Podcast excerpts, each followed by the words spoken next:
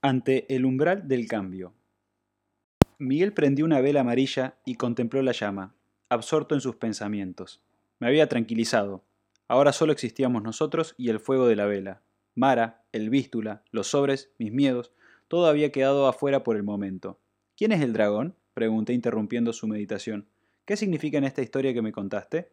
El dragón, contestó Miguel, acomodándose en su piel de oso, es la bestia que creamos entre todos con nuestros miedos, el monstruo que se apodera de nuestra alma, pero llega un momento en que lo único que queremos es recuperarla, y entonces nos decidimos y enfrentamos por fin al dragón del miedo.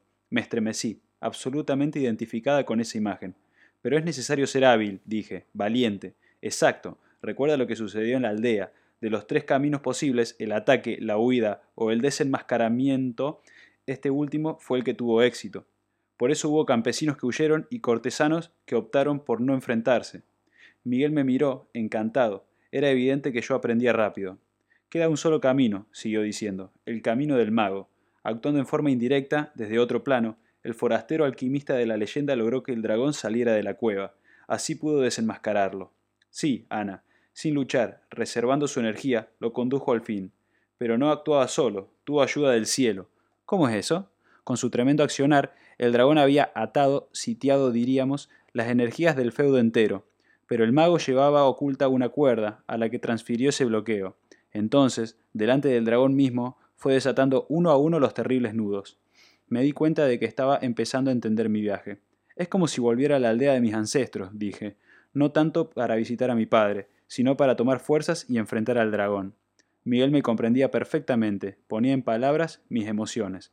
Me sentí como Jarek y Senko, aventurándome como el alquimista para acechar al dragón, al viejo miedo lleno de escamas y de no puedo que se ocultaba en la cueva. El forastero, dijo Miguel, conocía oraciones alquímicas de diferentes tradiciones religiosas. Estas son las respuestas que puedo darte por el momento. ¿Quién eres tú? le pregunté. ¿Conoces a Mara? ¿Sabes por qué llegué hasta aquí? Miguel adoptó una posición de yogi, con las manos abiertas, las palmas hacia lo alto, reposando una sobre la otra. Tranquilízate, contestó. Yo conozco solamente una parte de la historia. En todo movimiento que subvierte un orden establecido, nadie tiene la información completa. Por ahora, atendiendo a tu seguridad, escucharás solo lo que yo puedo decirte. No comprendo. Los primeros pasos en la conspiración necesitan un propósito claro, esto es, avanzar en la dirección elegida. Aunque el exterior parezca un caos, aunque sientas la irresistible tentación de renunciar a todo, confía. ¿Tú eres uno de ellos? ¿Uno de los conspiradores de la gracia? Susurré con un hilo de voz. ¿Qué es ser un alquimista? ¿Qué piensan? ¿Qué sienten? ¿Qué objetivos persiguen? Ya te respondí, dijo Miguel, muy serio. Esto es lo que te corresponde saber. ¿Para qué?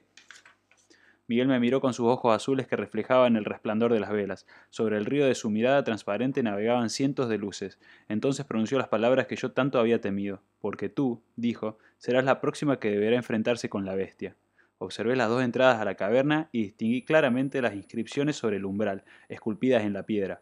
Parecían muy antiguas, Cronos, decía la izquierda, Kairos, la derecha. Cerré los ojos, tenía grabada a fuego toda la información transmitida por Miguel. Podría buscar las raíces, liberar a los ancestros, enfrentar al dragón, saldar los temas pendientes.